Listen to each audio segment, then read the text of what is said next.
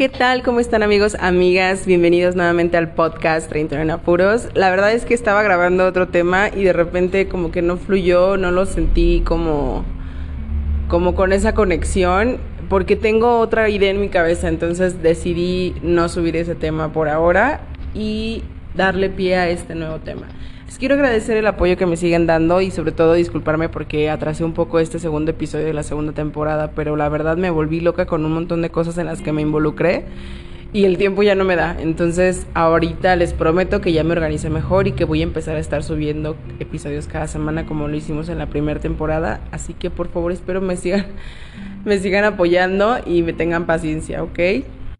Y también les pido por favor que eh, me sigan en Instagram, 31 en apuros, estaré compartiendo algunos videitos incluso hablando de muchos temas, así como vayan fluyendo, pero espero les puedan aportar algo. Saben que esto lo hago como un hobby, como una manera en la que tengo de poder expresarme, de hacer una como catarsis interior, pero también eh, obviamente esperando que les pueda funcionar o a lo mejor a lo que escuchen pueda sentir como esta empatía, ¿no? Hacia lo que ustedes puedan estar viviendo y que nos demos cuenta que no somos los únicos, que a veces tenemos luchas y que por muy difíciles que parezcan, siempre son posibles.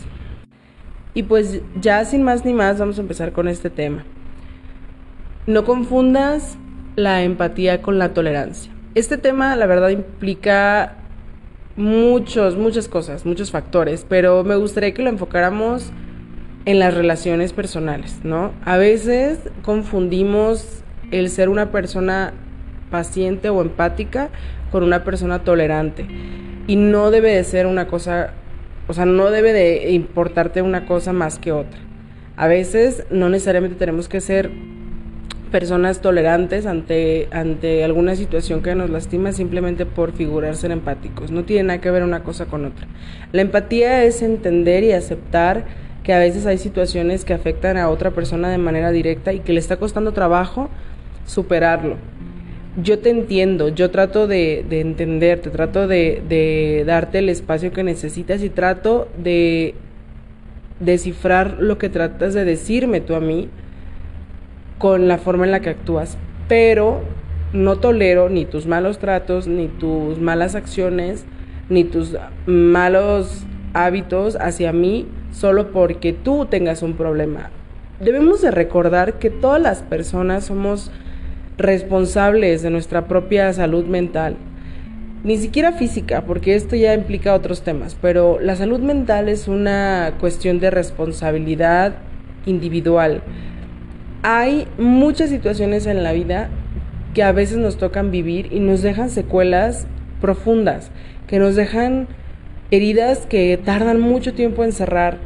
Y yo estoy consciente y sé que eso es así, pero la única persona responsable de curar, de sanar y de trabajar en eso es quien las tiene. No hay que la, que la esposa, que la madre, que la hermana, que la hija, que la amiga, que nada. Yo soy responsable de mi propia estabilidad emocional y de mi propia paz mental y porque soy responsable busco la forma de ayudarme a mí misma para estar mejor. A veces vivimos situaciones que salen de nuestras manos. Puede ser algún abuso, alguna enfermedad, pueden ser diversas situaciones. Y esto nos hace pensar que tenemos el derecho de actuar mal así, con las personas, con terceras personas, que nos da el derecho de ser amargados, de estar infelices, de sobrevivir porque dejamos de vivir y la verdad es que no, la verdad es que no. Tú estás así porque esa es la decisión que tú tomas y la actitud que tú tomas para sobrellevar una situación que te afectó. Pero ninguna persona a tu alrededor, sin importar el lazo familiar que tenga contigo, está obligada a tolerarte. Entonces, así como yo me hago responsable de mis actitudes y la forma en la que me comporto, tengo que ser responsable cuando la gente se aleje de mí y yo me quede solo. Yo soy responsable de la soledad que yo me creo al ser una persona intolerante, una persona que no respeto y que no, que no respeta a nadie y que no tiene ningún tipo de autocontrol.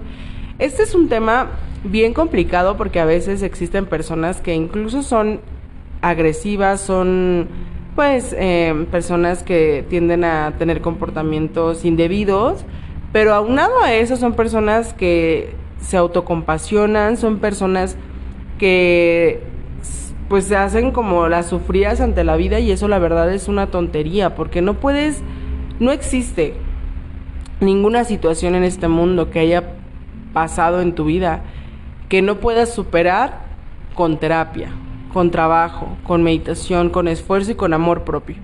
Eso te lo puedo decir, porque yo creo que, que en este punto, cuando tú no eres capaz de ver lo increíble que es la vida y lo afortunado que eres por seguir aquí, es porque simplemente no estás trabajando en ti de manera adecuada. Yo te voy a decir que yo soy una persona, bueno, aparte de ser superviviente de cáncer dos veces, después de haber pasado esta situación, me sumergí en una depresión que me hacía sentir tan mal que tenía pensamientos suicidas, por muy fuerte que se escuche, y por muy tonto, la verdad.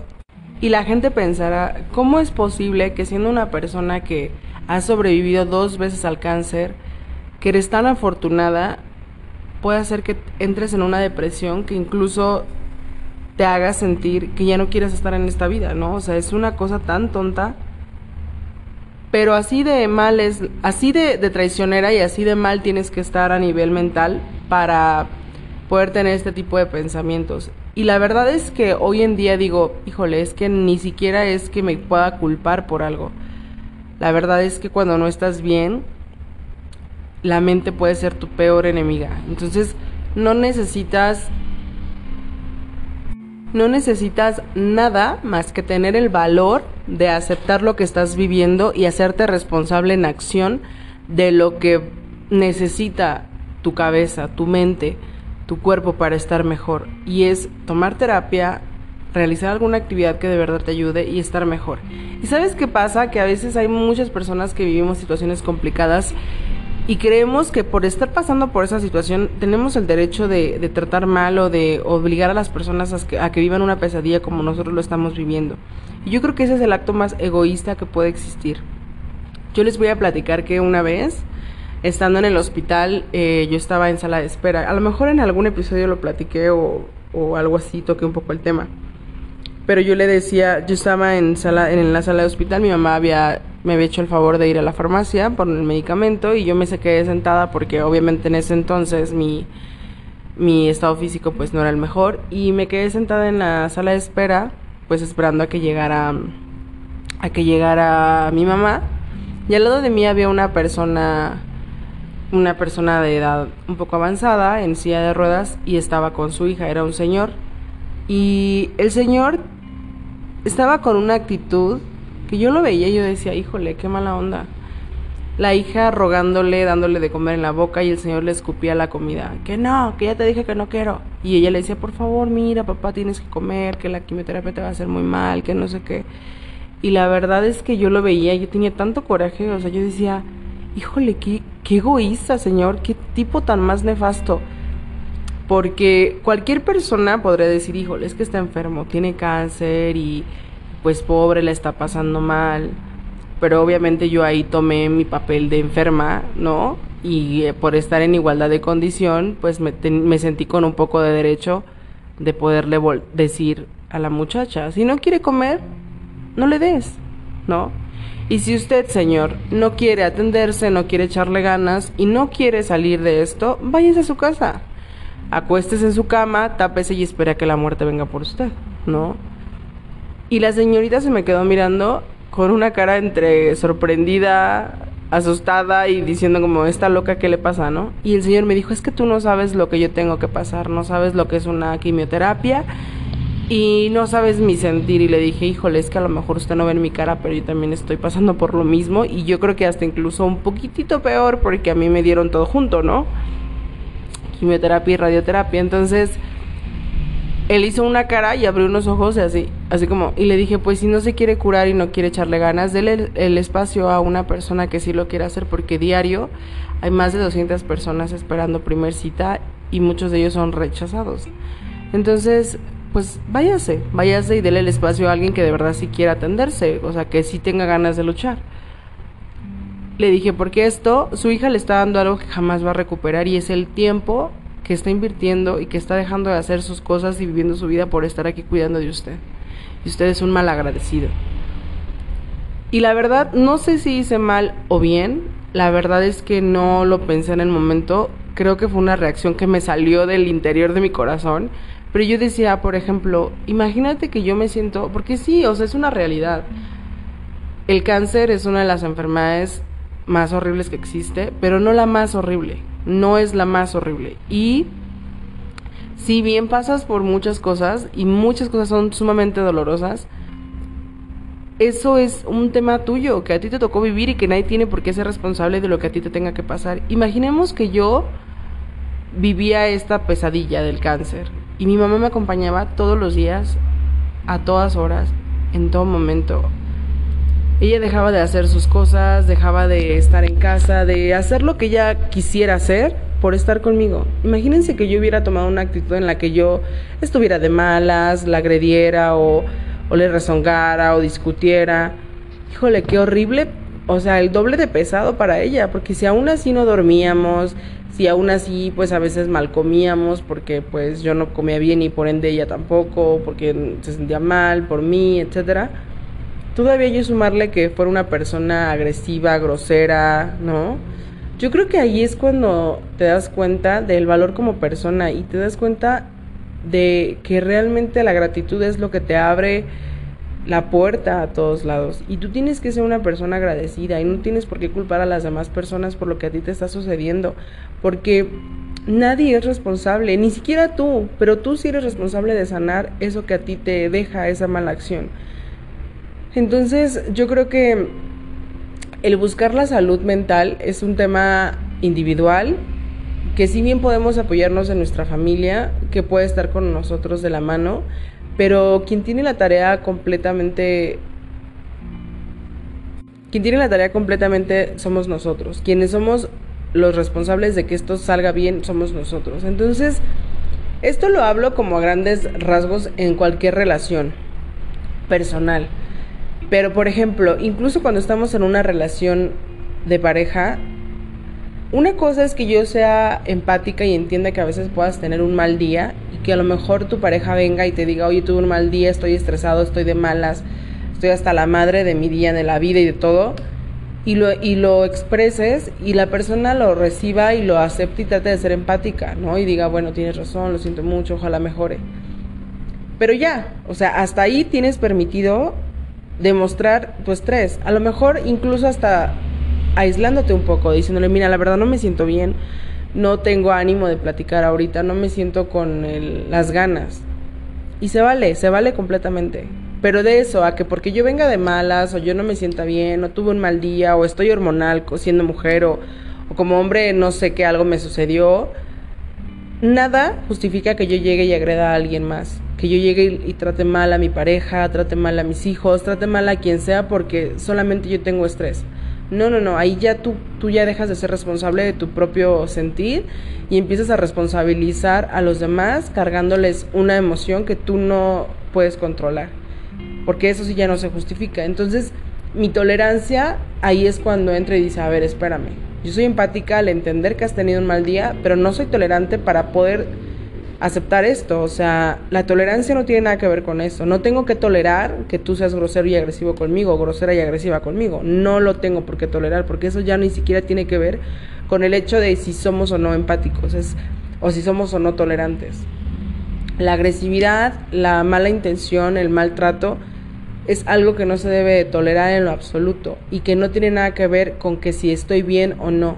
La responsabilidad de nosotros estar bien y saber autorregularnos es individual, o sea, le pertenece a cada uno. Entonces, hay que hacerlo así, hay que ser responsables, hay que ser personas que hablemos desde adentro, que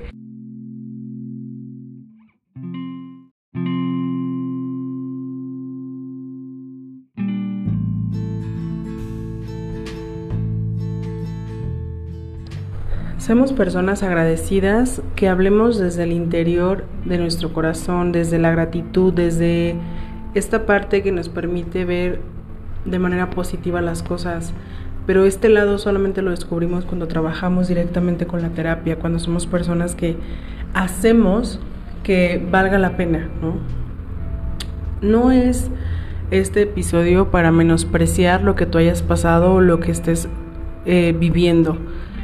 pero sí es para que, sin importar lo que estés viviendo, busques la forma de ayudarte para estar bien. Créeme que no importa qué difícil parezca, qué imposible de solucionar, siempre vale la pena esforzarnos un poquito más. Entonces, seamos personas que busquemos la empatía y que seamos empáticos, pero también que entendamos que la tolerancia no tiene nada que ver con el soportar malos tratos. Seamos personas que sin importar lo difícil que se ponga la situación, cuando nos toque a nosotros vivir estas batallas, pues nos responsabilicemos de autorregular nuestra actitud, nuestro comportamiento, la forma en la que nos comunicamos para que sea este el gesto de gratitud y de agradecimiento a las personas que nos apoyan. Seamos personas que si tú estás viviendo esta parte de ser empático con alguien que está pasando por un momento difícil, aprende a diferenciar entre la empatía y la tolerancia. No toleres situaciones que te pongan en riesgo tu paz mental, tu tranquilidad y tu estado físico. Así que vamos a ser responsables en cualquiera de los papeles que nos toque jugar en una relación. Agradezcamos y siempre veamos lo positivo. En este punto de la vida de los 30 ya no vale tanto qué tan guapa, qué tan bien acuerpada, qué tan fitness, qué tan eh, bien cuidada te ves. En este tercer piso ya lo que vale es qué tan sano o sana mentalmente estás, qué tan estable emocionalmente, qué tan importante es para ti el cuidar de ti y responsabilizarte de los actos que haces. Eso es lo más importante. Entonces, pues yo espero que esto les haya servido un poco, que les deje algo que pensar, que les aporte algo. Ya saben que los espero en Instagram o Facebook para que platiquemos de lo que ustedes quieran y pues ay, les deseo, ese suspiro fue como de, hmm. les deseo que tengan una semana increíble, que de verdad todo lo que se proponga se cumpla, que la vida siempre les llene de cosas maravillosas y que logren una paz mental como nunca en su vida. Los abrazo fuerte y los veo en el próximo episodio. No se lo pierdan y buena vibra para todos. Un beso grande.